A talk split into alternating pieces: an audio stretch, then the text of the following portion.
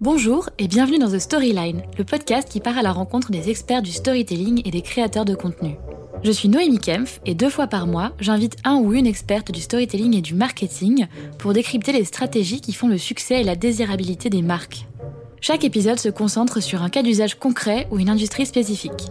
Si vous souhaitez aller plus loin, The Storyline, c'est aussi deux fois par mois une newsletter qui reprend le sujet abordé durant l'interview et l'approfondit. Dans la newsletter, je vous offre des outils, des ressources et je vous partage des références qui vous permettront de creuser les sujets qui vous intéressent.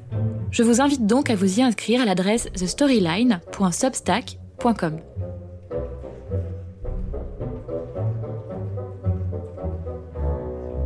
Aujourd'hui, on se plonge dans l'univers de l'influence sur Instagram avec Dora Muto, la créatrice du compte Tajoui, le premier compte Instagram dédié à la sexualité en France, qui comptabilise aujourd'hui plus de 500 000 abonnés. Journaliste de profession et profil parfois controversé, Dora compte aussi plus de 80 000 followers sur son compte Instagram personnel. Ensemble, on discute du militantisme sur les réseaux sociaux, qui est le cheval de bataille de Dora, mais aussi des dictats de l'algorithme, de l'Instagram fatigue qui touche toujours plus de créateurs, et des bonnes pratiques pour monétiser une audience. Bonne écoute Salut Dora. Salut. Bienvenue dans The Storyline. Merci. Merci d'avoir accepté l'invitation. C'est trop marrant, on s'est croisés par hasard pour la petite histoire sur l'île de Kopangan en Thaïlande. Exact. Et je t'ai embrigadé euh, dans l'enregistrement de cet épisode. Donc euh, encore merci d'avoir Bah, accepté euh, de, te jouer au jeu, de te prêter au jeu plutôt. Bah, Peut-être pour commencer, je pense qu'il y a pas mal d'auditeurs qui te connaissent, mais pour ceux dont ce n'est pas le cas, est-ce que tu peux nous parler un peu de ton parcours? Qui es-tu? Qu'est-ce Ouais. qui t'a amené jusqu'ici? Euh, alors, je m'appelle Dora Moutot, j'ai 34 ans, euh, je suis autrice de deux livres, euh, je suis une ancienne journaliste et à côté de ça, on peut dire aujourd'hui que je fais aussi de l'influence en ligne sur le thème de la sexualité avec Mhm. un compte Instagram qui s'appelle Tajoui. Très cool. Très bien, tu maîtrises le pitch, je suis bluffée. très succinct et très très efficace. Et, euh, et donc tu disais que, tu étais journaliste de profession. Pour Oui. quelle publication est-ce que tu as bossé? Alors, euh, j'étais rédac chef adjointe chez Combini, Euh, mais avant ça, j'ai bossé pour plein de médias différents. J'étais pigiste euh, bon, de- pour euh, des magazines comme Glamour, Stylist, pas mal la presse féminine. Mhm. J'ai aussi fait des piges pour Le Monde. J'ai été chroniqueuse sur France 2. Euh, j'ai travaillé un peu pour Trax sur Arte. Enfin, j'ai fait Beaucoup de choses. beaucoup de choses. voilà, j'ai testé, sujets, on va dire. Voilà. Clairement. Et sur des sujets hyper variés, pas uniquement la sexualité, j'imagine. Alors, à la base, c'était la mode. Euh, je suis euh, formée en stylisme, modélisme. Et ensuite, euh, j'ai fait journalisme et communication de la mode et de l'art à Londres, parce que j'avais pas envie de faire des études de journaliste euh, plus généraliste en Mhm. France, lorsque j'avais déjà une. À l'époque, je pensais que c'était ça qui m'intéressait. Euh, donc, euh, j'ai fait une formation euh, plus de niche à Londres, on va dire. Et donc, mes premiers sujets de prédilection, c'était vraiment la mode et les esthétiques, on va dire. Voilà, donc plutôt le visuel. Ok. Peut-être un truc qui du coup aura aidé pour le succès du compte Instagram dont on reparlera après. mais- Possible, possiblement. Et ensuite, tu as élargi un peu en bossant pour euh, du coup Arte, euh, Oui. Combini, etc. Alors en fait, moi, la presse, elle a commencé à me connaître parce que j'ai eu un blog pendant de longues années. ouais. C'est-à-dire que euh, Tajoui n'est pas mon premier coup sur, sur Internet, on va dire. J'avais un blog qui marchait bien pour l'époque. J'avais 40 000 followers déjà en 2009, Pas mal. euh, qui s'appelait La Gazette du mauvais goût. Et qui était un, un blog sur le kitsch, en fait, et sur les esthétiques un peu barrées, les esthétiques où tu te dis, ah, mais c'est dégueulasse, mais en fait, ça va devenir à la mode. C'était Ouais. cette fine ligne entre le trendy et le ringard qui m'intéressait. Et du coup, ce blog avait euh, une certaine popularité euh, à l'époque parce que euh, voilà, c'était un blog à la fois très suivi par les étudiants en graphisme, en mode, et puis il y avait aussi plein de curieux qui aimaient juste les trucs what the fuck qui euh, venaient suivre ce blog-là. Et euh, j'ai commencé en fait à me faire euh, repérer par la presse Hmm. parce que euh, j'avais l'œil pour la bizarrerie, pour euh, le sujet hors du commun, etc. Et c'est comme ça d'ailleurs que j'ai commencé à écrire pour Le Monde. Ils avaient lancé un, un concours qui s'appelait Le Monde Académie. Mhm. Et ils étaient dans une sorte de, de fantasme d'embaucher des gens qui n'étaient pas Sciences Po, on va dire. Et euh, donc moi, je me suis présentée comme cette fille qui avait ce blog qui s'appelait La Gazette du Goût. Et je leur ai envoyé un article sur les looners, qui sont en fait des mecs qui sont euh, fétichistes des ballons de baudruche et qui ont un délire sexuel sur les ballons de baudruche. Et qui en fait, euh, toute leur, leur excitation réside dans se frotter contre le ballon qui risque Oh d'exploser. Ah, je comprends la tension. Voilà, Ok, La grande tension sexuelle. Ok. voilà. Et euh, en fait, euh, j'allais sur ces forums de niche et euh, je regardais tout ce que disaient ces gens-là et j'étais explosée de rire. En même temps, je trouvais ça très intéressant comme type de fétiche parce Ouais. que c'est à la fois un, un fantasme lié au latex, en fait, parce que la matière, Ouais. et en même temps un fantasme entre guillemets un peu lié à l'enfance, parce que quand tu écoutais ces gars-là, il y avait bon, des petits troubles dans l'enfance généralement, euh, liés avec euh, les anniversaires et, et autres. Et du coup, j'ai proposé un article là-dessus au Monde. Évidemment, ils ne l'ont jamais publié, mais ils se sont dit bon, elle est un peu marrante celle-là. On va, on va lui donner sa chance et Voilà. on va apprendre sur des trucs. Ok, mais c'est énorme. c'est c'est- Ok, je vois bien le, le- la tendance. ouais. Donc voilà, on va dire que j'ai blogué euh, de longues années en fait. Euh, J'ai eu ce blog presque pendant 10 ans, Ouais, euh, époque Blogspot, etc. ouais, ouais, ouais. Et puis euh, ce blog-là n'a pas survécu au tournant euh, d'Instagram, on va dire. Ouais. Donc j'ai du arrêté. coup, euh, qu'à cela ne tienne, tu t'es lancée sur Instagram justement. Exactement. Est-ce que tu as joui à combien de. Quel âge à ce compte-là? Euh, ça doit faire à peu près 4 ans que j'ai le compte Tajoui. Ok. Euh, c'est un compte qui a explosé extrêmement vite. Donc, euh, pour résumer, c'est un compte sur la sexualité féminine. Ouais. C'était en fait en France le premier compte sexo-féministe avec cet angle-là. Mhm. Il faut imaginer qu'il y a 4 ans sur Instagram, on était encore dans un in- Instagram hyper mode, hyper lifestyle, Ouais. et pas du tout dans un Instagram militant en France, du Oui. moins. Et j'étais littéralement le premier compte Instagram militant, c'est-à-dire à utiliser un langage militant euh, sur Insta. Après, il y en a plein, plein d'autres qui se sont développés sur les sujets du racisme, sujets LGBT, etc. Mhm. Mais en fait, moi, je suivais, je suis franco-américaine et du coup, j'ai toujours suivi euh, énormément ce qui se faisait aux États-Unis et j'avais remarqué qu'il y avait un mode de communication militant sur Instagram qu'il n'y avait pas en France. Ouais. Et euh, j'ai lancé ça sur la sexualité féminine. euh, avec un angle féministe parce que je commençais beaucoup à m'intéresser à, à cette lutte-là post-MeToo.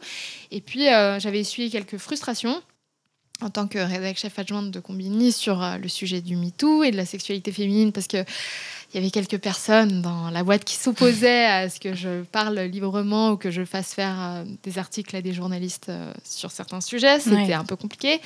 Euh, la presse féminine aussi, quand j'essayais de parler de sexualité, avait toujours tendance un peu à, à lisser mes papiers, en fait, Ouais. ou à me faire comprendre que euh, euh, c'était too much ma façon d'en par- d'en parler, ou c'était trop militant. Et euh, par frustration, du coup, un jour, j'ai lancé ce compte euh, Tajoui, qui en fait, à la base, euh, récoltait des témoignages euh, de femmes qui n'avaient jamais joui ou euh, jouissaient très très rarement dans les relations en couple. Mm. C'est-à-dire que, euh, ou dans les relations sexuelles, elles étaient en capacité de jouir toutes seules. Mais voilà. D'ailleurs, pas toutes, mais la majorité. Mais dans les relations sexuelles, j'ai reçu euh, beaucoup de témoignages qui disaient euh, voilà, ça fait sept ans que je suis avec mon mec, puis j'ai jamais joué avec lui. Enfin, énormément de témoignages comme ça. Et euh, j'avais lancé en fait une story sur mon compte Instagram privé, qui euh, un compte qui s'appelle Doramuto, euh, comme la façon dont je m'appelle. Mhm. Et en fait, j'avais lancé ce débat comme ça à ma communauté. Et en fait, la réponse avait été dingue. Les femmes avaient grave envie de parler de ça. Ouais. Et elles m'avaient envoyé un tas de témoignages qui étaient plutôt amusants, en fait, euh, où euh, j'avais eu des, des bons fous rires, euh, parce qu'il y avait, y avait des trucs très pinçants. Et je m'étais dit, ah, bah, je vais screenshotter ça, je vais leur demander la per- permission. Et puis, euh, soit j'en fais un article, mais je sais que les articles, ça disparaît vite. Donc, en Mhm. fait, un article, tu peux en faire un. Et puis, euh, ça va partir dans, dans, le- dans les lampes de l'Internet. Et Oui. ce sera pas un truc militant sur le long terme. C'est pas une idée qu'on implante dans la tête des gens, un article. Mhm. Et euh, je me suis dit, bon, bah, je vais en faire un compte Insta. Je vais archiver, en fait, euh, ces messages. Et je pensais quoi, avoir 200 followers, hein, franchement. euh, je partais sur un truc euh, pour mes copines et moi. euh, Ouais. voilà. Un coup de gueule. un coup de gueule comme ça. Et puis, moi, j'ai plein de comptes Insta. J'ai un compte Insta sur les fleurs, j'ai un compte Insta sur. Enfin, voilà, je fais des comptes Insta pour archiver moi-même des trucs, Je vois, ouais. pour retrouver moi-même ce qui me plaît. Ok. Voilà. Donc, Mm. c'est une pratique que j'ai. J'ai plein de comptes Insta qui sont absolument pas connus, rien du tout. C'est juste pour moi-même. Et donc là, c'était un compte de plus pour moi-même pour archiver ce sujet. Et euh, à midi, j'avais zéro follower. À minuit, j'en avais 10 000 le premier jour. Des femmes, des, des milliers de femmes qui se sont taguées, qui ont envoyé la page en disant ah, ah ah, regarde mais c'est grave vrai voilà Ok, non mais c'est ouf parce que du coup, tu as généré une espèce de vague de viralité sans même le vouloir. Ouais, c'est ça. ok, trop intéressant. Et tu disais euh, le premier compte euh, Instagram militant, notamment sur le sujet de la sexualité. Qu'est-ce que tu entends par un compte Instagram militant Parce que c'est vrai qu'on en avait beaucoup vu, surtout il y a quelques années, qui était vachement concentré sur la forme plus que sur le fond. Mais concrètement, le militantisme sur Instagram, que ce soit par des créateurs ou des marques, qu'est-ce que tu t'entends par, par là? Comment tu le catégorises? Moi, j'entends que, enfin, pour moi, c'est des comptes qui sont politisés, c'est-à-dire avec une vision ou une idée, une idéologie en fait euh, à défendre. Ouais. Ce sont des comptes qui essayent un peu de pousser euh, cette euh, une façon de voir les choses. Alors ça peut être des comptes militants de droite, de gauche, écolo, des colonialistes, enfin qu'importe. Mais c'est-à-dire qu'aujourd'hui, il y en a, y en a quand même un certain nombre. Il y a aussi un certain danger à ça. Et moi-même, je me suis rendu compte. C'est-à-dire que parfois, je, je, me suis un peu, comment je pourrais dire, perdue là-dedans. C'est-à-dire mm. que euh, ce que les gens doivent comprendre, c'est que quand on lance un compte militant, c'est aussi son propre cheminement à soi. C'est-à-dire que moi, j'ai eu un cheminement, je suis passée par des phases de misandrie, très clair. Hein. Euh, voilà. C'est bien d'admettre. Euh, voilà, j'ai eu des phases où j'étais très, très énervée contre les hommes, très agacée. Et je pense que ça s'est beaucoup ressenti dans mon contenu. J'ai tout regardé par l'angle du patriarcat. C'est devenu un un filtre, euh, un regard en fait. Enfin voilà, c'est ouais, devenu un véritable filtre sur tout ce que je regardais, tout ce que j'analysais. Et euh, aujourd'hui, parfois, j'en reviens un peu parce que mmh. c'est pas le seul filtre euh, qui existe.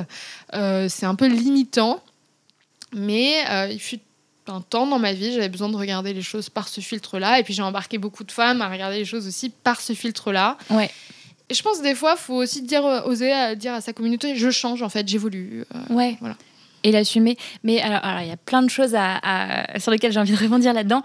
D'une part, le fait que bah, l'information, au final, aujourd'hui, elle est vachement transposée depuis le journalisme traditionnel vers des créateurs, des influenceurs, qui du coup, en effet, bah, sont des êtres humains qui ont leur propre biais, leur propre historique, leur propre perception de, du monde qui les entoure. Et je trouve ça chouette que tu mettre le doigt directement là-dessus, sur le fait que bah, tu as tes phases, tu changes, tu évolues. Et, souvent, j'ai l'impression que les, les, les, audiences sur Instagram sont pas forcément pas conscientes de ça, mais vont inciter les créateurs, les audiences plus les algorithmes, incitent les créateurs à vraiment maintenir, voire accentuer ce filtre à travers lequel ils vont voir le monde. Et, et, on voit une énorme polarisation, une accentuation de, certains, de certains, certaines lignes éditoriales, certaines opinions, parce que ça marche en fait. Parce que ça marche, et puis en fait, Insta te pousse dans ta bulle idéologique au maximum. C'est-à-dire que par exemple, moi, euh, avec mon compte Tajoui, j'ai commencé aussi à follow euh, tous les autres comptes euh, sexo pour faire une veille, etc. Mm. Et finalement, tu t'enfermes dans ta bulle, donc tu commences à plus que recevoir aussi ce type d'informations. Et puis les gens se, se moussent entre eux aussi. Mm. Il y a une sorte de truc où c'est très dur de. Et je l'ai vécu, c'est très dur d'avoir tout d'un coup des opinions divergentes sur certains points parce que le milieu dans lequel t'évolues entre guillemets avec les autres comptes euh, s'attendent euh, à ce que tu gardes une idéologie peut-être politique jusqu'au bout du bout euh, qui devrait soi-disant être la bonne mhm. et en fait si, si tu commences un peu à dévier ou à évoluer c'est assez compliqué parce que l'algorithme te punit si tu te punit aussi parfois L'audience te punit, mais moi j'ai trouvé que c'était surtout au final euh, l'algo qui m'a beaucoup puni. Je vais donner un exemple. Moi j'ai vécu un, gigantesque harcèlement en ligne récemment parce que mes avis ont divergé. Donc c'est-à-dire que j'étais considérée peut-être comme une féministe intersectionnelle pendant un certain temps, ce qui veut dire, euh, par exemple au tout début de, de Tajoui, euh, j'avais pas vraiment d'avis sur la, par exemple le sujet de la prostitution. J'ai plutôt publié des contenus pro prostitution, pro travail du sexe, etc. Parce que j'étais pas très renseignée sur le sujet et que très naturellement je me disais oh les femmes font ce qu'elles veulent, et font ce qu'elles veulent et puis voilà. Puis euh, au fil du temps, avec des lectures, etc. J'ai compris ce que c'était euh, la, réalité de la prostitution, qui est très différente des quelques femmes euh, visibles qu'on peut voir dans les médias qui disent qu'elles ont choisi ça. Il y en a un certain nombre qui ont choisi ça, mais il y en a au moins 85% qui ne l'ont pas choisi, qui sont dans des situations extrêmement difficiles. Mm, mm, mm. Et du coup, mon avis sur euh, la prostitution A beaucoup évolué. Voilà. Et euh, aujourd'hui, par exemple, sur Insta, euh, il y a une sorte de doxa dans le milieu féministe où il faut être pro-travail du sexe. Voilà. Il faut être pro-sex work, il faut être sex positive. Ça fait passer partie du mouvement sex positive. Et vu que je suis identifiée sex positive, Mhm. euh, il aurait fallu que T'as pas le droit de sortir de l'ensemble des codes et des valeurs partagées Voilà. par Et à partir du moment où j'ai divergé sur le sujet de la prostitution, mais aussi sur, sur d'autres sujets, par exemple le sujet de la transidentité, euh, j'ai pas voulu prendre le, le nouveau pli euh, qui est pro-identité de genre. Mhm. Moi, je suis critique du genre, ce qui veut dire que pour moi, une, une femme est une femelle adulte humaine. Pour moi, la femme, ça reste euh, complètement biologique. Mhm. Et je ne suis pas à l'aise avec l'idée de penser que euh, quelqu'un qui aurait un pénis euh, serait une femme. C'est-à-dire que euh, un, un homme qui deviendrait une femme trans et qui garderait euh, son pénis euh, serait une femme au même titre que moi. Moi, je, je ne l'accepte pas. Je, je ne, voilà, c'est pas comme ça que je considère les choses. Et moi, sur mon compte, je parle aux femmes euh, adultes, fem- enfin les, aux femelles, quoi, voilà. Et à partir du moment où j'ai exposé cette façon de, de penser, vu qu'aujourd'hui euh, le féminisme, enfin une grosse partie du mouvement féministe pense que euh, il faut absolument être dans l'inclusion. Ouais. Et que donc l'inclusion euh, va jusqu'à l'idée d'identité de genre, parce que vraiment une partie du mouvement LGBT a été vraiment euh, inclus complètement, euh, enfin l'idéologie LGBT queer a été complètement inclus euh, dans une des branches du féminisme. Et bien j'ai subi énormément de harcèlement et en plus de ça l'algorithme m'a puni dans le sens où parce que parce que tu subis du harcèlement les gens signalent tes posts ou les gens signalent tes stories donc les gens vont en masse surtout quand tu te retrouves face à des communautés qui sont extrêmement militantes aussi en ligne Mhm.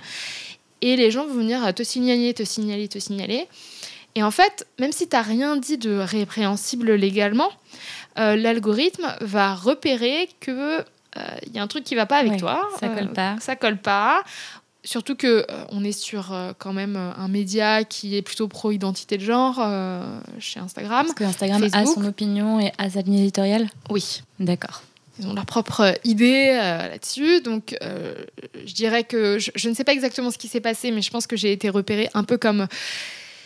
Voilà, quelqu'un qui n'est pas euh, dans leur euh, dans, Dans leur cadre, quoi. dans leur cadre, dans la doxa de ce que eux ils racontent. Et donc, quelles ont été les Et conséquences ben, euh, la- les conséquences, c'est que l'algorithme, aujourd'hui, c'est bien reparti, mais il y a un moment où l'algorithme m'a un peu.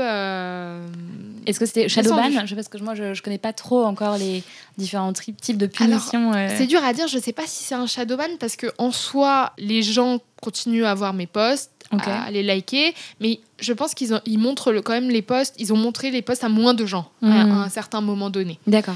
Ils ont Euh, réduit ton reach parce que le ils ont réduit Shadowban, mon c'est reach. carrément que tu n'apparais plus dans les feeds des gens. Oui, c'est-à-dire qu'en fait, le shadowban, j'ai quelques amis qui ont eu ce problème, c'est-à-dire que tu tapes le nom de la personne ou le nom du compte et tu ne le, tu ne le trouves pas. Ok. Euh, ou bien vraiment, faut écrire le compte tout en entier. C'est-à-dire que par Mm. exemple, si tu tapais TASJ Oui, les pour ta jouie, bah, en fait, euh, tu le vois pas, il faudrait écrire ta jouie en entier. Ouais. Moi, j'ai pas eu ce shadowban-là. Ok. En revanche, ton reach a été minimisé. Voilà, mais il y a des choses très étranges avec Instagram. Par exemple, il me, il me favorise en même temps sur certains points. Euh, C'est-à-dire que, par exemple, je suis un des seuls comptes qui, euh, bizarrement, je peux publier des images hyper sexo. Euh, par exemple, j'ai déjà publié un dessin d'une vulve, mais vraiment très réaliste. Et tout le monde s'attendait à ce que tout le monde m'a écrit en disant Ah, ah, ce post va durer deux minutes, etc. Ouais. Bah non, il est Non. toujours là, ils m'ont jamais censuré. Donc il y a des trucs où ils m'ont autorisé, des choses qu'ils n'autorisent pas forcément à d'autres comptes, qui se feront censurer directement sur des images un peu. euh, voilà, donc ils m'ont repéré comme un compte sexo éducationnel. Donc j'ai des sortes d'autorisations, je m'en suis bien rendu compte. Mhm. Et d'un autre côté, euh, vu qu'ils se sont rendus compte que euh, j'avais des opinions euh, un peu divergentes par rapport à, voilà, au milieu sex positif, à un, à un certain moment, ils m'ont ils m'ont pénalisé. Ok, mais ça c'est assez, euh, assez effrayant au final de se dire qu'il y a des règles qui ont été créées et que personne n'est au fait de concrètement comment elles fonctionnent. Food for thought. Et puis je sais que ça s'applique aussi aux marques et pas uniquement aux créateurs, mais c'est un peu la cata. En parallèle de ça, euh, tu disais que oui, tu étais le premier compte à traiter de la thématique que tu traites aujourd'hui. Donc tu avais, euh, tu avais l'avantage d'être la première arrivée sur le marché. Ceci dit, c'est pas évident aujourd'hui dans un univers dans lequel justement la thématique a explosé et que tu as une centaine de milliers de comptes qui traitent du même sujet, de, maintenir, de maintenir une communauté, de continuer à récupérer des followers, d'engager cette communauté. Comment tu fais aujourd'hui pour, bah, pour maintenir l'influence que, que, que tu avais, avais, depuis le début? Comment tu fais pour finalement continuer à engager ta commu quatre ans après? Ah, c'est pas évident, honnêtement, parce que la concurrence euh, est partout maintenant et que le propos est évidemment beaucoup moins original euh, qu'au début. Oui. Je pense que les gens restent pour la parce que je suis un peu différente des autres. Dans le fond du fond, euh, beaucoup de gens savent aussi que j'étais la première et une sorte de gratitude de ce fait-là. Il y en a, il y a tellement de femmes qui me disent ah oui en fait le premier déclic ça a été avec ton compte donc je pense qu'il y a une sorte de de fidélité et de reconnaissance euh, qui est là. Mhm. Euh, vu que j'ai exprimé euh, des avis déviants, enfin déviants de la norme, sur prostitution, porno, identité de genre, ça crée un certain intérêt parce que les gens disent ah et elle alors elle elle pense quoi donc je pense qu'il y a de ça ensuite honnêtement des fois c'est difficile aujourd'hui de trouver des angles un peu originaux surtout que moi, j'ai jamais. Je, suis, je travaille beaucoup par la pulsion. C'est-à-dire que euh, mon rapport à Internet, c'est pas un rapport de marketeur. Par exemple, les gens me demandent toujours est-ce que tu prévois tes posts? Ah, mais alors, jamais. C'est-à-dire. Euh, Très bien, bon, bah, je ne poserai pas cette question après. Ah, je ne pose. Non, absolument pas. C'est-à-dire que c'est comme ça. C'est euh, comme une envie de chier, quoi. non, mais en fait, je, je, vois un truc et je me dis ah, ça. Ou euh, je suis hyper inspirée par quelque chose. Enfin, c'est très pulsionnel. Donc, des fois, ça devient compliqué parce que en même temps devenu mon métier. Et en fait, les fois où j'essaye de le. Cadrer. De le cadrer, j'ai plus du tout envie de le faire. Ça me dégoûte. Je, je, me dis, mais. Pff, dans ce cas-là, euh, j'arrête. En fait, c'est ça. Alors, soit ça reste un certain euh, plaisir, mhm. euh, un rush, parce qu'il il y a encore une petite flamme militante, ou un truc d'humour, ou un truc que j'ai envie de dire, quoi. soit le jour où je m'essouffle totalement, bon, je passerai à autre chose. C'est alors je retiens du coup de ce que tu dis qu'il y a des ingrédients qui paraissent être assez intéressants. Ça va être la sincérité de ta démarche puisque tu étais dans les premiers et que les gens le savent, la spontanéité, le fait d'avoir une ligne édito, une personnalité qui se dégage de tes communications. Euh, et, et, alors je trouve que c'est vraiment intéressant ce que tu dis par rapport au fait d'être dégoûté de tes contenus. Parce que pour tous les marketeurs, les créateurs, les communicants, il y a une, une ligne très euh, très fine entre la capacité à rester créatif, inspiré, et euh, tomber dans la monotonie, dans la contrainte, et te, devenir un peu l'esclave et la victime de ton audience, ton contenu, euh, tes managers. Comment tu fais, toi, pour, euh, pour cultiver ta curiosité, pour cultiver ta créativité? Est-ce que tu as des techniques? Je n'ai pas vraiment de technique. En fait, moi, je suis quelqu'un qui lit tout le temps, qui cherche tout le temps. ça fait un peu partie de ma personnalité, donc j'ai pas vraiment. En fait. Mm. Euh, et ton journaliste, j'imagine que ça aide aussi. Ouais, c'est ça. En fait, euh, je sais pas. Euh, je vais lire des. Enfin, je lis des trucs. On m'envoie beaucoup de trucs aussi aujourd'hui, vu que je suis ciblée sur ce sujet-là. Ouais, donc, on m'envoie. Et puis, des fois, tout d'un coup, je me dis Ah, ça, c'est hyper intéressant. Après, oui, il y a un problème, c'est qu'on finit par être enfermé par notre propre audience. Mhm. Et en fait, je ne veux pas de ça. J'essaie de lutter contre ça. Par exemple, des fois, je me dis Ah par exemple, les réels, ça marche mieux aujourd'hui. J'ai compris que l'algorithme Insta va favoriser clairement la vidéo. C'est pas mon truc. Plus que ça, la vidéo. les réels, c'est pas mon truc. Voilà. Hmm. Euh, le côté comédie musicale, euh, ouais, bah, très peu pour moi. Et surtout, la façon dont ça marche, c'est plus tu copies des trends, plus l'algorithme te monte, etc. Mm. Donc moi, je trouve ça, en fait, idéologiquement dramatique, ce que ça fait chez les gens. Ça veut dire que tous les gens sont des moutons. A un conformisme dans les contenus. Ouais, une sorte de conformisme. Tu regardes 250 fois la, la même... Enfin, t'écoutes la même musique avec le même truc. Enfin, c'est un peu désolant, je trouve. C'est bizarre parce que d'un autre côté, j'ai été précurseur et maintenant j'ai l'impression qu'il faut que je suive pour survivre. Ouais. Et je suis là, genre, mais c'est pas du tout ce que je veux. Et du coup, moi, je suis en train de réfléchir. Est-ce que. Surtout que Insta, je suis désolée, c'est dégueulasse, ils nous payent pas. Enfin, je veux dire, euh, comparé à YouTube, euh, qui reverse une partie des contenus, Insta, c'est vraiment pas. Enfin, c'est une plateforme épuisante. C'est une plateforme mm, mm, où, en mm. fait, tu es obligé de pondre tout le temps. Les revenus publicitaires sont pas partagés. Et aujourd'hui, moi, je me dis, il faut rediriger euh, les gens que j'ai sur Insta peut-être vers un, site avec des contenus plus deep, plus un profond. accès propriétaire à, tes, à ton audience. Ouais, quoi. en fait, moi, j'en suis là dans ma tête aujourd'hui. Euh, Bah, je rebondis sur ce que tu dis par rapport à être euh, esclave de tes contenus et esclave de la plateforme. Au final, il y a quelques années, on parlait de la YouTube fatigue et du YouTube burnout. Aujourd'hui, on parle Ouais. un peu de la Instagram fatigue et le fait que les créateurs sont complètement à plat parce que tu as cette injonction, tu dois produire en continu, tu dois explorer tous les formats que la plateforme euh, estime être les formats les plus valuables à un moment donné. Est-ce que toi, tu ressens euh, cette fatigue euh, comme d'autres influenceurs Ouais, beaucoup. En fait, je pense qu'on s'est grave fait arnaquer. Euh, pour la bonne raison que récemment, en fait, il y a une copine à moi qui avait un compte Insta, euh, yoga, etc. Et puis, postait beaucoup.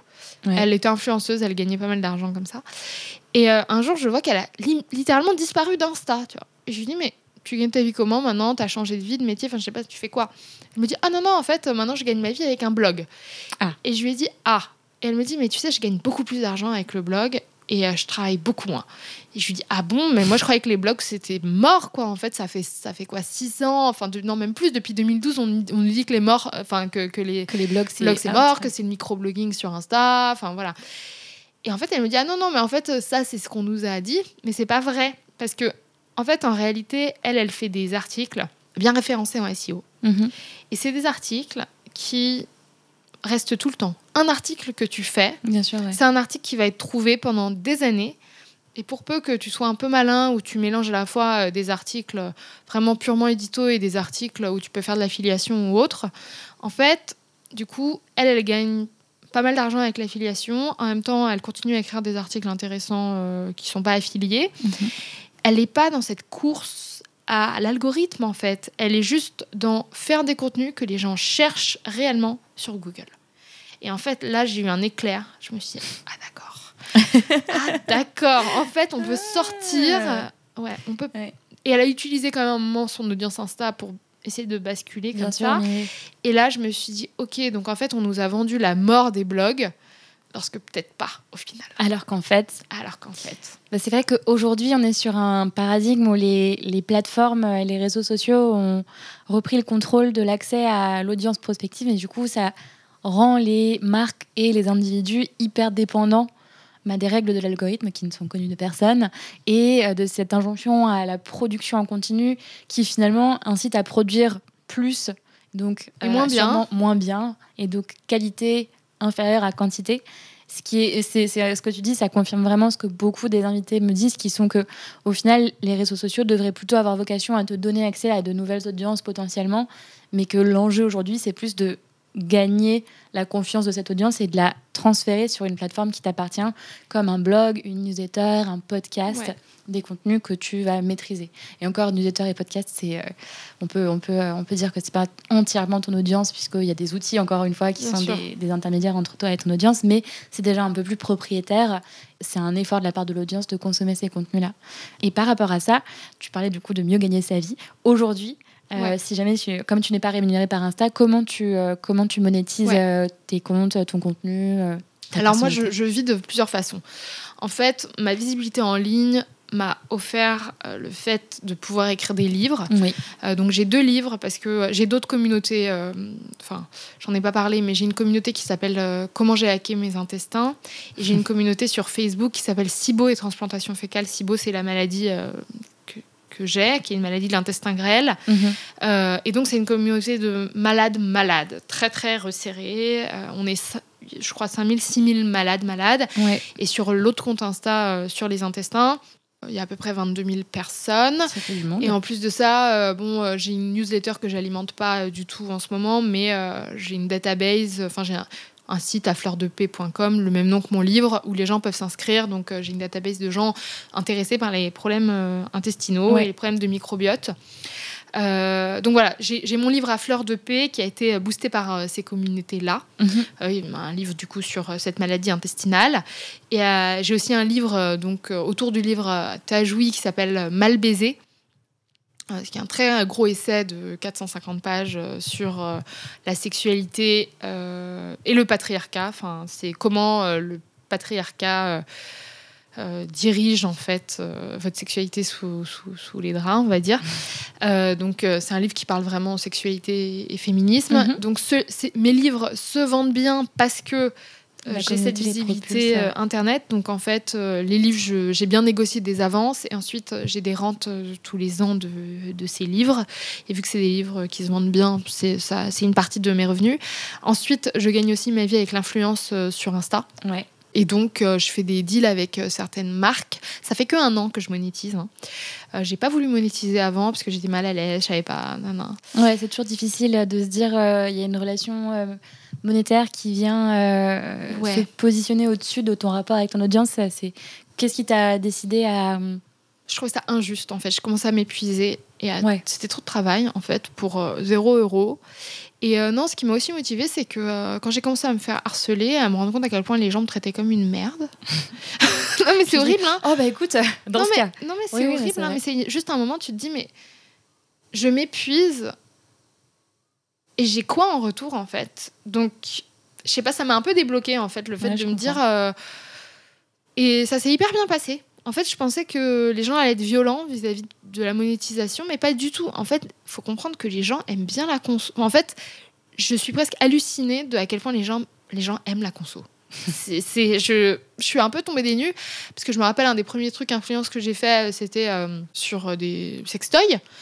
Et euh, j'étais pas hyper à l'aise au début. Et en fait, les gens étaient hyper contents que je leur recommande des sextoys. En fait, mhm. ils étaient hyper reconnaissants. Euh, ils m'envoyaient plein de questions à MP. Je me dis, bon, s'ils veulent des conseils conso, en fait, après tout, pourquoi pas? Parce que c'est vrai que même des fois, tu peux chercher sur Google euh, quel euh, sextoy clitoridien est le mieux. Ouais, mais aujourd'hui, la consommation est beaucoup plus communautaire et c'est toujours plus rassurant de voir quelqu'un que tu suis depuis un bout de temps, en qui tu as plus ou moins confiance, qui va te faire une recommandation très spécifique d'un produit très spécifique. Et c'est vrai qu'on a du mal à à passer dans cette relation qui, est, qui devient transactionnelle. Mais je pense qu'aujourd'hui, c'est une manière de consommer qui a vocation à se développer de plus en plus. Bien sûr. Et l'affiliation, le référent, etc. Alors évidemment, il y a des débordements parfois. Et il faut quand même faire le travail de vérifier la qualité de la marque avec qui tu vas t'associer, que ça n'impacte pas toi, ton image de marque, que toi, tu t'inscris dans leur ligne éditoriale. Bah justement, moi, j'ai une stratégie là-dessus. C'est-à-dire que la façon dont je travaille, c'est que... Euh, j'essaie de travailler avec euh, deux, trois marques à l'année. C'est-à-dire que moi, je fais des deals avec les marques où ce que j'essaie de leur expliquer que justement, je, je, préfère ne pas être dans le délire code promo, machin. Mhm. Euh, si vous venez sur Tajoui, c'est pour installer une image de marque avec euh, voilà cet angle sexo-féministe. Et du coup, je leur propose des contenus sur six mois à un an où en fait on va développer un thème ensemble. Par exemple, euh, euh, j'ai fait un partenariat avec une marque de culottes de règles qui s'appelle Sisters Republic pendant un an. Mhm. Et en fait, je faisais des contenus sur euh, les règles. je vais donner un exemple. C'était des contenus, par exemple, un des contenus qu'on a pu faire, c'était, enfin moi je me suis posé la question, est-ce que c'est possible de faire un don de règles? De sang de règles, parce qu'après tout, pourquoi pas Et du coup, c'était un contenu là-dessus, sur le fait qu'en fait, dans les règles, euh, dans le sang des règles, il y a des cellules souches, et qu'effectivement, les cellules souches euh, peuvent euh, être données. et du coup, j'ai fait un, tout un truc là-dessus, une vidéo là-dessus, et à la fin, je, enfin, au début et à la fin, on voit que c'est sponsor par Sisters Republic, et, je parle de la culotte de règles, etc. Donc en fait, pour moi, l'idée, c'est de parler des règles, en fait, d'explorer le sujet pendant un an avec mm. des contenus divers. Alors, ça peut être... Qui ont une valeur pédagogique pédagogique. Euh, voilà, pédagogique, des IGTV, des illustrations que je fais en partenariat avec des illustrateurs, etc. Donc j'ai un budget à l'année. Euh, moi, je, je, je, enfin, voilà, je, vois comment je, je deal avec ce budget. Mhm. Et euh, comme ça, j'offre une visibilité à la marque pendant un an. Ouais. J'ai fait ça aussi avec la marque Fruits, qui est une appli de dating. J'ai un partenariat sur six mois. On a fait des petits podcasts avec euh, les enfin voilà j'appelais ma communauté à répondre euh, à certains témoignages autour de la sexualité en lien quand même avec le dating euh, donc voilà en fait moi ce que j'essaye de faire c'est justement de pas avoir de pas être dans l'excès de marque dans tous les sens, à essayer de, vendre des trucs, mhm. mais plutôt de m'engager avec une marque qui défend ben, des valeurs similaires ou une vision, enfin en fait qui adhère à ma vision de la sexualité et avec qui voilà on fait un petit bout de chemin ensemble. C'est une approche saine. J'en ai parlé avec euh, Juliette, qui justement est en charge des partenariats euh, de la néobanque Shine. Et elle me disait que c'était hyper important pour elle de s'assurer que les créateurs, les influenceurs avec qui euh, Shine bosse partagent les valeurs de la, de la marque et sont vraiment en adéquation avec la ligne édito, parce que ça ne peut que faire du mal à la marque ou à l'influenceur si le partenariat ne sonne pas, enfin sonne creux Bien sûr. auprès de l'audience. Et, et, on voit d'autres d'autres influenceurs ou des comptes. alors, je pense à, par exemple, Might Better Self, qui est positionné sur vraiment le, développement mm. personnel, ou bien, moi, j'aime bien le compte La Trentaine TMTC. Je sais pas si tu connais. Non, je connais. C'est hyper drôle. C'est des petits mèmes sur bah, voilà, ce que c'est la vie après 30 ans. Et ça pique. c'est très drôle. Et du coup, eux ont aussi l'approche développer soit carrément une marque et leurs propres produits, soit faire du merchandising, pour ceux qui ne connaissent pas l'expression merch. Est-ce que toi, c'est des choses que tu as déjà envisagées? Est-ce que c'est des choses que tu considères comme étant une bonne approche euh? Ouais, ça peut être une bonne approche. Moi, par exemple, il y a certains euh, sextoys euh, que j'aime beaucoup, que j'aimerais bien éventuellement produire certains sextoys moi-même. Et je me suis dit pourquoi pas. Ce serait hyper cohérent avec. Euh, voilà, c'est possible. Vendre des formations aussi, ce serait une idée. Ouais. Donc ouais, c'est quelque chose. Euh, justement, ça fait longtemps que je réfléchis aux produits, aux bons produits, aux produits justes. Mhm. Donc il y a ça. Ah oui, et pour finir aussi, euh, parce que tu me demandais la façon dont, dont, dont je me finance. Oui. j'ai oublié de dire, j'ai aussi un Tipeee. Ah oui. Euh, voilà.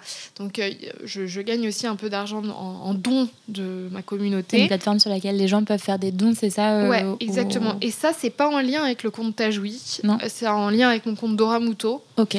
Où en fait, j'ai une communauté où je parle de. En fait, du fait d'être critique du genre aujourd'hui, enfin de l'idéologie du genre. Mhm, mhm. Vu que j'ai beaucoup été harcelée sur ces questions-là, et que c'est plus possible en fait de parler de ça sur Insta, euh, de façon ouverte. Ce n'est plus possible. Ça génère un tel harcèlement que du coup, je me suis dit, je vais lancer une communauté euh, privée.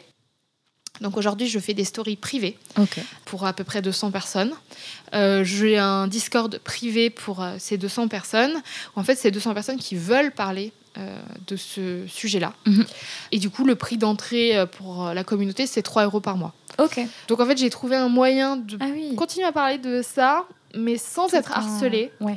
Bon, j'ai un peu peur des trolls, ils vont sans doute arriver parce que 3 euros le prix d'entrée est relativement petit, donc euh, c'est possible de se prendre des. Voilà.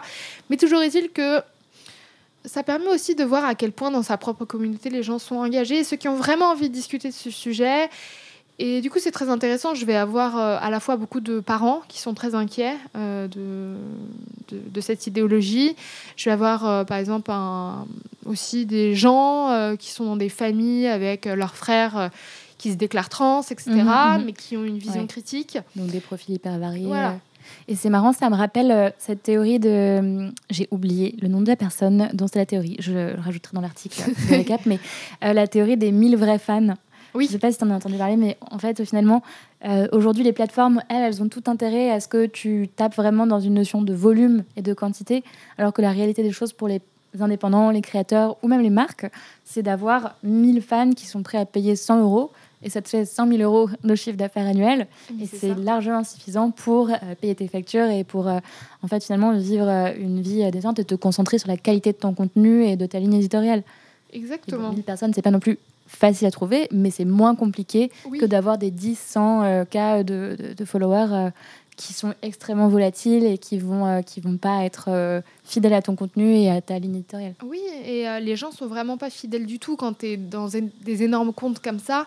Moi, je vois la différence entre mon compte, donc Doramuto, j'ai 82 000 ou un truc dans le genre follower, et le compte Tajoui. le rapport avec mes followers n'est pas du tout, du tout le même. Mhm. Et il y a une fidélité extrêmement forte sur mon compte à 80 000. C'est-à-dire que euh, Parce que sur ta jouée, il y a combien de personnes à peu 500 000. 500 000, d'accord. Et les gens sont horribles, c'est-à-dire que d'un un jour, ils peuvent vraiment vous encenser. Alors ils font des stories, ah c'est mon compte préféré, t'as joui, machin. Et littéralement, quelques années après, ils font des stories pour vous défoncer. Ce compte de merde et quel conne et machin. Et t'es là, mais et tu remontes, tu vois, et tu vois en fait que mais... ils t'envoyaient des cœurs. En fait, il n'y a aucune fidélité sur des comptes si énormes. En fait, tu es considéré, t'es même plus quelqu'un dans la tête des gens. Tu es juste euh, les gens même, et des fois ça a été dur pour moi, c'est-à-dire que après euh, le succès de Tajou, il y a beaucoup de comptes qui se sont des comptes euh, de médias qui se mhm. sont lancés là-dessus. Par exemple, Période Studio, euh, qui appartient, il me semble, à Loopsider. Il y a eu Simone Media, qui appartient, je ne sais plus à quel grand groupe. Enfin, il y a beaucoup de comptes féministes qui se sont lancés avec plus ou moins des fois des angles sexos, euh, qui sont des comptes gérés par des médias avec des employés qui sont embauchés pour faire le contenu toute la journée.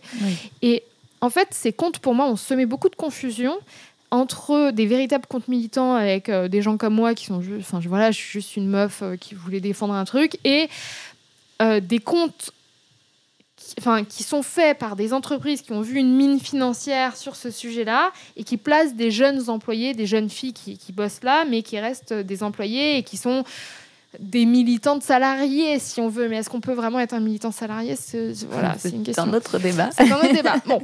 Et du coup, les gens ont tendance à penser qu'entre moi et Période Studio, c'est la même chose. Mhm. Pas du tout. Mais alors pas du tout. C'est-à-dire que entre euh, une énorme entreprise qui décide d'aller sur ce sujet-là parce qu'il voit qu'il y a des annonceurs euh, et que grâce à des comptes comme moi, ils se rendent compte qu'il y a une audience qui peut être saisie. et en fait, les mm-hmm. gens, des fois, me traitent comme si je suis un énorme média. Ouais. Donc, euh, c'est comme si en tant qu'énorme média, tu fais une gaffe ou tu dis un truc qui plaît pas ils se rendent pas compte qu'ils te font, enfin, qu'ils font du mal à des vrais gens derrière et qui te saignent, qui te plument, qui te trachent. Ouais. T'as envie de dire, mais en fait, je suis juste une meuf qui fait des mèmes dans mon lit, quoi. Enfin, calmez-vous. Mais c'est vrai que, bah, en ligne, euh, les gens ont une certaine liberté, un certain anonymat parfois. Et au final, euh, je trouve ça assez hallucinant de voir à quel point il y a une violence verbale euh, qui s'est développé sur, euh, bah, sur Insta. Et au sujet de, de l'anonymat, tu vois, moi, c'est quelque chose que j'aimerais qu'Insta offre comme possibilité ou une autre plateforme. Je serais prête à bouger pour ça. C'est-à-dire que si demain, il y a une plateforme qui me dit que seulement les gens qui révèlent leur véritable identité pourront me suivre, je signe direct. Mhm. Je n'en peux plus des gens qui en fait, des avatars là anonymes avec pas de photo et un, pseudo sorti de nulle part. Ces gens se croient tout permis et du coup, il y a un truc où ils prennent, prennent, prennent. Tandis que justement sur ma communauté privée que j'ai développée avec Tipeee, mhm. les gens, je sais qui ils sont. J'ai leur nom de famille. je sais où ils habitent. non, mais c'est important l'air de rien. C'est-à-dire qu'il y a un rapport de confiance qui s'installe. Et moi, je trouve ça de plus en plus dur sur euh, des sujets militants de d'être en face de gens qui n'ont pas de visage. Complètement. Et euh, bah, pour faire un parallèle avec les marques, euh, c'est vrai que cette notion de confiance, elle est ultra importante, surtout aujourd'hui, dans un univers où il y a beaucoup, beaucoup de sollicitations, beaucoup de marques qui communiquent et qui disent un peu tout et n'importe quoi, du greenwashing, du pinkwashing. Et du coup, peut-être que c'est un peu ça la clé. Peut-être qu'on peut, on peut s'arrêter là-dessus. Mais la clé de la communication, euh, que ce soit sur Insta ou sur d'autres réseaux, c'est de créer du contenu qui va générer de la confiance, du trust, et du coup d'assumer, d'incarner toi ton identité Ouais, moi je pense que oui, c'est créer de la confiance et puis euh, ouais, avoir une, véritable identité euh, sincère. Et moi je pense que bon, euh, vu que j'ai compris que c'est beaucoup de gens qui travaillent pour des marques qui écoutent ce podcast. Il y a des créateurs aussi, mais voilà, il y a beaucoup d'entreprises. Je, je pense que c'est hyper important que les marques s'engagent véritablement, justement. C'est-à-dire mm. que sur certains sujets difficiles aujourd'hui, comme euh, l'identité de genre, notamment, c'est très compliqué. Il y a beaucoup de marques qui ne savent pas, justement, comment parler, quel vocabulaire utiliser, etc. Mm. Euh, parce qu'ils ont compris que il y a un enjeu militant là-dessous et qu'il euh, y a aussi des communautés violentes qui risquent de leur tomber dessus. Mais je pense que c'est tellement important de stand-up là-dessus. Je pense que c'est tellement important qu'il y ait des marques en fait, qui défendent les droits des femmes, qui, qui défendent encore le mot femme, enfin, qui est en train de disparaître mm, mm. aujourd'hui dans le langage. Pour moi, je pense qu'on est beaucoup de femmes à attendre un véritable engagement des marques là-dessus. Et que les marques n'aient pas peur. Voilà. Moi, je pense que les marques ne devraient pas avoir peur parce que peut-être qu'ils auront moins de clients, mais ils auront des clients beaucoup plus engagés. Voilà, exactement. Oui, et enfin, du coup, pour tracer un parallèle avec d'autres secteurs, euh, euh, Patagonia, c'est une marque qui est ultra euh, activiste sur justement bah, l'environnement. Ben Jerry's sur le droit social aux États-Unis, la protection des minorités. Ça leur a attiré des soucis, parfois légaux, parfois des pertes de clients, d'audience et tout. Mais c'est vrai que je suis super contente que tu aies abordé ce sujet et je trouve que c'est une belle, une belle conclusion je pense que demain, une marque qui n'est pas engagée et qui n'est pas un minimum active, voire activiste sur les thématiques euh, éditoriales qui sont euh, liées à son secteur d'activité, c'est une marque qui va avoir très peu de chances de s'inscrire dans la durée et de se pérenniser parce qu'aujourd'hui, on consomme de plus en plus comme un acte engagé. Bien sûr, et je pense aussi que les marques devraient s'entourer En fait, par exemple, je vois justement sur cette question, pour finir sur cette question d'identité de genre, Mhm. il y a beaucoup de marques qui essayent de s'entourer de conseillers queer ou conseillers LGBT, ce qui est une bonne chose, mais en fait, pour un- pour- ce qui est important pour une marque, c'est aussi de voir les deux aspects. Ouais. C'est-à-dire que si vous embauchez un militant dans un sens euh, pour vous conseiller, embauchez un militant dans l'autre aussi. Ouais. Euh, pour essayer de peser le pour et le contre et regarder où vous voulez vous placer vous-même Mm. et pas juste tomber dans la traîne en fait parce que la traîne voudrait que parce que il y a un il y a aussi des marchés qui se développent autour du, du militantisme aujourd'hui. Le militantisme, ça devient, enfin, il y a des voilà des marchés euh, qui se greffent parce qu'il y a, on, on peut créer euh, une nouvelle identité à partir de ça et on peut faire du fric, etc. Mais en même temps, en faisant ça, c'est, on peut aussi perdre beaucoup de clients. Enfin voilà, c'est un truc auquel il faut réfléchir. Complètement. Et avoir un sens critique et du coup. Sens euh, critique. Voilà, des marques qui ont un sens critique, c'est exactement là-dessus qu'il faut finir. des marques qui ont un sens critique. Et aujourd'hui, euh, franchement, euh, je trouve qu'il n'y en a pas assez. Je suis sûre que ça va. Ça ne tombera Ouais. pas dans l'oreille de sourd ou de sourde. Voilà. Un bon message. Bah écoute, merci beaucoup Dora pour tous ces conseils. Merci et à toi. témoignages. Et puis bonne journée. Merci. Toi Salut. aussi. Alors, que pensez-vous du témoignage de Dora? Le compte Instagram Tajoui est connu pour ses partis pris et les réflexions souvent sans filtre de sa créatrice. Et je trouve intéressant d'avoir pu en découvrir les coulisses et la réalité, notamment la difficulté que même les Instagrammeurs considérés comme des macro-influenceurs peuvent ressentir vis-à-vis des contraintes des algorithmes sur les réseaux sociaux. Ce que j'en retiens, c'est que peu importe si on a 1000 ou 500 000 followers, les notions de sincérité, de ligne éditoriale, de personnalité et de cohérence dans les contenus sont essentielles pour créer un lien de confiance dans la durée et un réel engagement avec son audience. Mais attention à ne pas dépendre entièrement des réseaux sociaux pour connecter avec cette dernière. N'oubliez pas de créer des canaux propriétaires pour renforcer le lien avec votre communauté. C'est tout pour moi, je vous dis à très vite dans The Storyline.